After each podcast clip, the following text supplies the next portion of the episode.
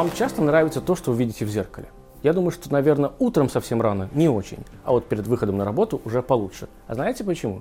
Нет никакой разницы, вы один и тот же человек. Просто картинка меняется. Давайте поговорим об этой картинке и что на самом деле в ней меняется. Знаете, дорогие друзья, есть такая песня «Смотрю с тебя как зеркало». Почему? Очень просто. Добрый день.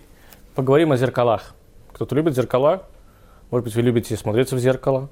А любите ли вы в зеркале видеть то, что мы иногда не хотим видеть? По учению отцов есть такая фраза. «Не суди ближнего, пока не побывал на его месте». Раби Срой Балшемтов сказал следующее. Я немножко прочту, чтобы вам было понятнее. Ближний – это лишь зеркало тебя самого. Если твой лик чист, то образ, который ты видишь перед собой, не будет иметь изъянов. Но если ты смотришь на ближнего и видишь в нем недостатки, то перед тобой предстает твое же собственное несовершенство. Тебе явлено, что именно в тебе самом нуждается в исправлении. Отражение отражений. Зеркало. По-моему, уже на самом деле эту строчку никак не нужно комментировать, потому что все Балшемтов сказал, известный мудрец, Торы, все сказал за нас.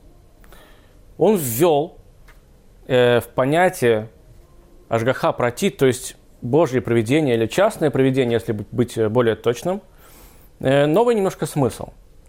Того, что когда мы видим какие-то события, и мы видим человека, который делает что-то не так, мы не видим просто что-то только отрицательное, как само событие. Мы видим то, чем мы на самом деле являемся.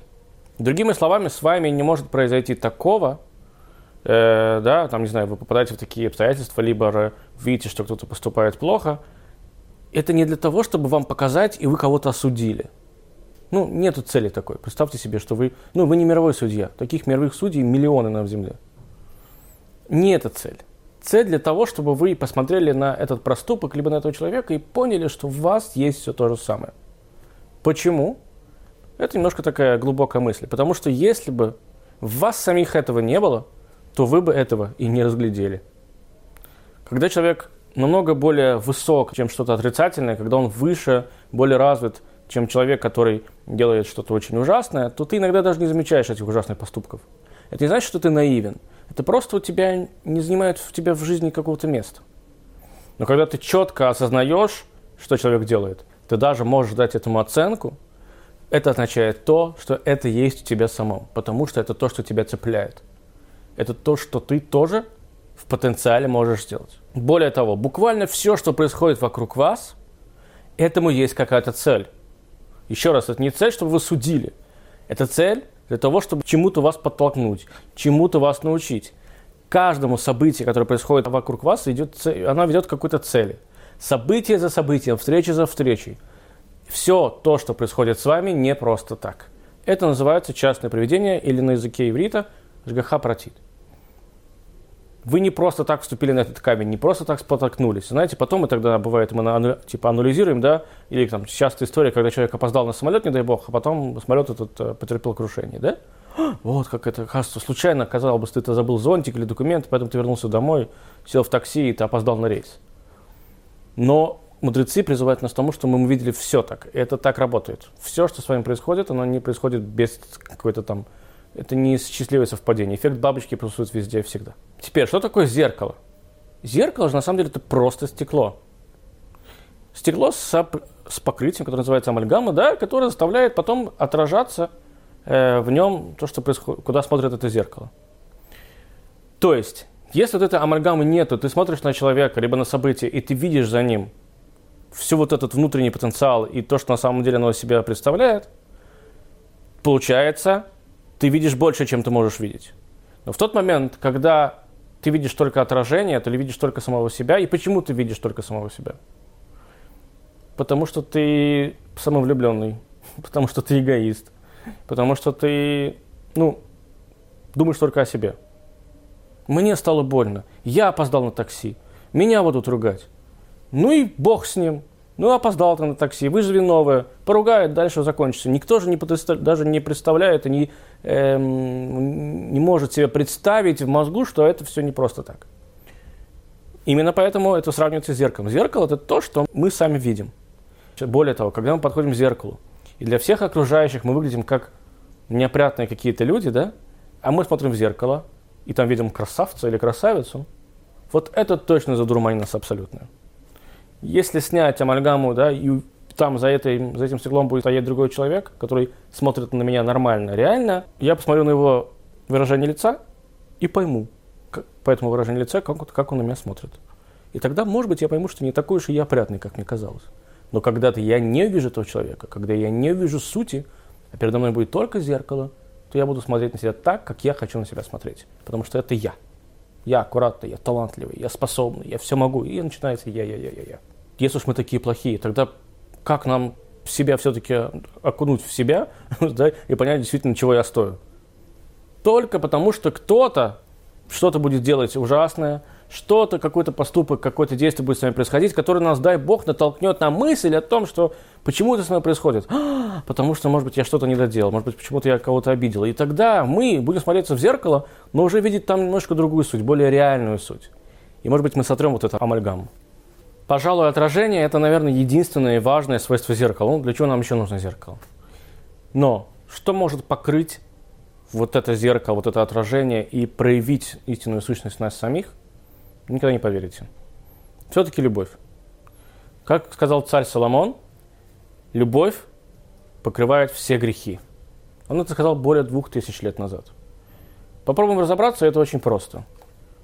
Любовь покрывает все грехи. На самом деле, если посмотреть просто на эту фразу, то понятно, что когда человек, которого мы безумно любим, что бы он ни сделал, он для нас лучший в мире – и неважно, понятно, что это, если это дети или это родственники, это одно, а если это любимый человек, помните, первая влюбленность, первые дни, когда вы влюбляетесь в человека, он опаздывает, бог с ним, она вовремя не пришла на встречу, да ради бога, она была так занята, она такая чудесная, вы прощаете все. Потом это с пелена немножко уходит, но вот эта вот любовь, это, вот это ощущение, оно действительно прощает все и скрывает все грехи, но это даже не грехи, да? Но если это действительно грехи, и человек любит до безумия, мы знаем много примеров, когда там, не знаю, серийные убийцы, да, их, э, там, не знаю, мамы всегда им прощали, и, и потому что это для их, ну, они, ну, их дети, как бы, как они к этому могут относиться. Но теперь, если посмотреть на эту фразу по-другому, что любовь, она же может быть иная. Любовь к самому себе прощает также все грехи. Если я сам себя люблю, то я самому себе прощу все, что угодно. Теперь, как же все-таки из посредства любви раскрыть в себе – кто ты есть на самом деле. Только когда вам кто-то покажет, что ваш любимый человек сделал по-настоящему ужасную вещь, в этот момент подумайте, как вы будете его оценивать. Если это человек, к которому вы относитесь нейтрально, вы вздохнете, ну, там даже, может быть, посочувствуете, да? Скажете, ну окей, хорошо.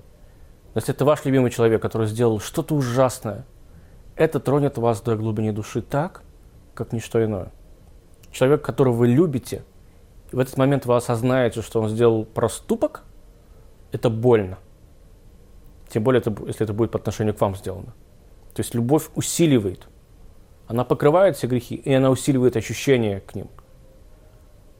И говорят мудрецы, что это единственный, наверное, действенный такой метод, когда действительно показать человеку, что то, что есть в твоем любимом, что-то отрицательное, что-то ужасное, оно есть и в тебе тоже.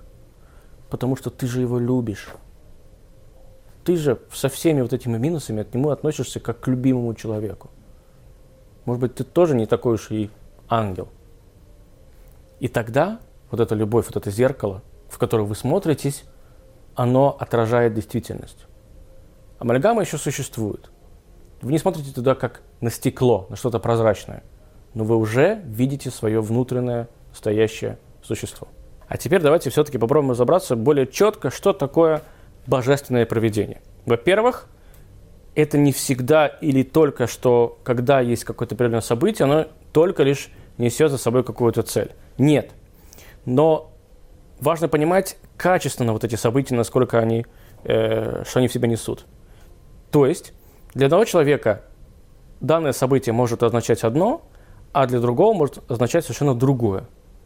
То есть происходить оно может с ними обоими, но трактовка может быть абсолютно разная. Качественно. Качественно событие – это тоже важно. насколько оно качественно происходит, что оно, что оно в себя несет. Поэтому, что есть глобальная цель, назовите это микроцелью, другими словами. Это очень важно, это первое. Также вот это божественное проведение, оно же не просто так называется проведением. То есть оно что-то показывает, это что тебе свидетельствует. Это такой некий свидетель того, в каком состоянии в данный момент в своей жизни ты находишься. Кто ты, другими словами. Это грубо, может быть, будет сейчас э, произнесено, но отчасти это верно. Когда вы живете идеально, когда вы делаете лишь что-то хорошее и правильное, то вряд ли вокруг вас, задумайтесь, произойдет что-то плохое. Ну, то есть, если человек делает только хорошие вещи, может ли вдруг что-то с с ним случиться плохое? Может, но вряд ли. Вероятность того, что произойдет что-то плохое, намного меньше. Когда вы делаете что-то плохое всем остальным, это же не просто называется бумерангом, правильно? Когда вы делаете кому-то гадость, потом вдруг она возвращается к вам, оно не вдруг возвращается. Оно, потому что в данный момент, некоторые, некоторые называют это космосом, да, потому что в данный момент космос так на меня реагирует. То есть вот насколько они качественно, по-разному происходят эти события, что и как, вот это и есть проведение. То есть вас это проводит. Это тот проводник, который хочет вам доказать, что вы сейчас и кто вы сейчас, и куда вы должны идти дальше. Понятно, что если что-то случилось с вами плохое, нельзя сидеть и думать, что теперь пойдет только плохое. Нет. Нужно задуматься, почему это плохое происходит со мной, и вы выруливать это в нужное, нужное русло. Если вы видите, что кто-то мимо вас прошел и не дал бедняку какую-то копеечку, подумайте, а вы бы дали? Вы бы дали или нет? Если вы сами себе ответите, что да, тогда почему вы не дали? Если вы ответите самому себе, что вы не дали бы тоже, спросите, почему вы бы не дали. Оно же у вас есть. Ну, come on, правда, да? Если уже говорить откровенно, у каждого у нас есть хотя бы 5 рублей, которые мы готовы кинуть. Ничего это не стоит. Каждый раз это самоанализ, это проведение, это то, тот проводник, который вас куда-то ведет. И теперь здесь нужно подчеркнуть два важных аспекта в э, вот этом божественном проведении, в частном проведении. Во-первых, вы точно знаете о нехорошем поступке ближнего вам человека. И второе, вы начинаете его винить. Причем самое что интересное – Второе действие не всегда идет за первым. Вы просто знаете, что он что-то сделал, и все, и выкинули эту историю. И вот в этот момент включается маразм. Извините меня, дорогие друзья. Потому что если вы знаете, что кто-то сделал плохо, и вы забили на это, то вам либо плевать на этого человека, либо вам плевать на это действие, что еще хуже, либо вы просто лентяй. Потому что у вас нет анализа. Мы все в этой жизни анализируем. Но анализ должен... Мы же как бы чего, чего хотим от этого анализа? Мы можем долго сидеть и обсуждать этого человека. Самым лучшим это вообще собрать компанию, да, с окружкой пива и начинать просто кого-то поливать грязью. Он такой секой, такой секой, такой секой. Дай бог, чтобы хоть один человек там появился, который бы начал говорить там, подожди, давай, слушай, а может что там случилось, может мы позвоним, спросим, что он вообще, ну, почему он так делал, да? Ну, как правило, это редко бывает. То есть мы всегда хотим анализировать. И дай бог, чтобы после этого анализа мы стали сами по себе лучше. Как правило, мы просто на этом останавливаемся. Мы узнали, что есть какая-то грязь, мы ее вылили, мы про нее все узнали и забросили про эту историю. Но это же не так. Это же не должно быть так. Если вы знаете, что кто-то что-то сделал плохое, анализируйте это, правда анализируйте. Но сделать анализ, может быть, можно как-то все это выправить. И вообще, почему мне это вдруг кто-то рассказал? Одно дело, когда вы что-то увидели э, отрицательное. Другое, когда вам кто-то что-то рассказал про другого человека – есть такая история, не в плане там, да, события, а в плане действия, что когда кто-то про кого-то говорит плохое, то Всевышний и сверху вообще наказывают троих. Тот, кто рассказывает, тот, про кого рассказывают, и тот, кто слушает. Потому что тот, кто рассказывает, это не его дело. Зачем ты рассказываешь про кого-то пакости?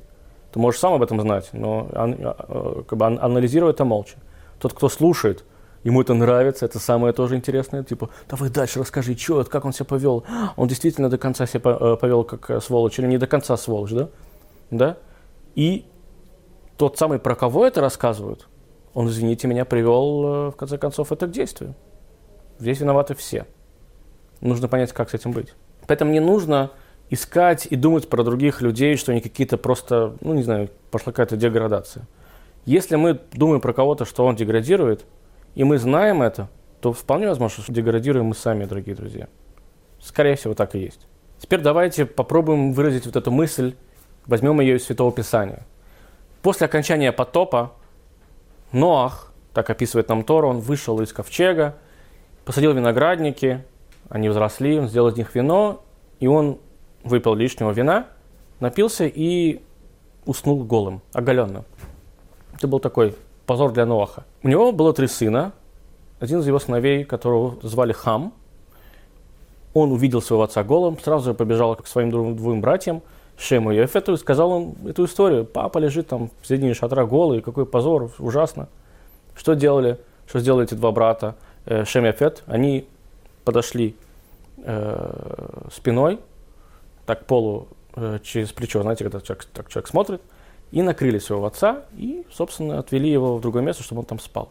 И Тора пишет там интересную фразу. Тора говорит так, что Шем и Афет не увидели ноготы отца своего. Спрашивают мудрецы, как они не увидели? Ну, они же накрывали, он же был голый. Как они не увидели? Понятно, что они шли к нему, во-первых, когда они, в принципе, осознали этот момент, что он голый, и второе, когда они его уже укрывали и там переносили, они прекрасно знали, что он гол. И вот в этом как раз-таки есть отношение. Сын Хам, который увидел что-то ужасное, тем более в своем отце, и побежал рассказывать это всем остальным, ничего не предприняв, никак не уладив этот момент – это мы с вами, когда мы просто смотрим на кого-то и поливаем его грязью. Шем и Афет, сыновья своего отца, которые, конечно же, знали, что отец их голый, они прекрасно понимали, что, что ситуация ужасная и неправильная, но они подумали, как ее можно исправить. Они увидели его наготу и не увидели ее в этот момент. Когда мы смотрим на другого человека, мы можем поливать его грязью сколько угодно. Но если мы не задумаемся, как это можно сделать, и как сделать так, чтобы ему не было от этого гадостно, то мы такие же, как он потому что он наше зеркало. Давайте смотреться в зеркала и видеть там только хороших, добрых, отзывчивых людей. До новых встреч!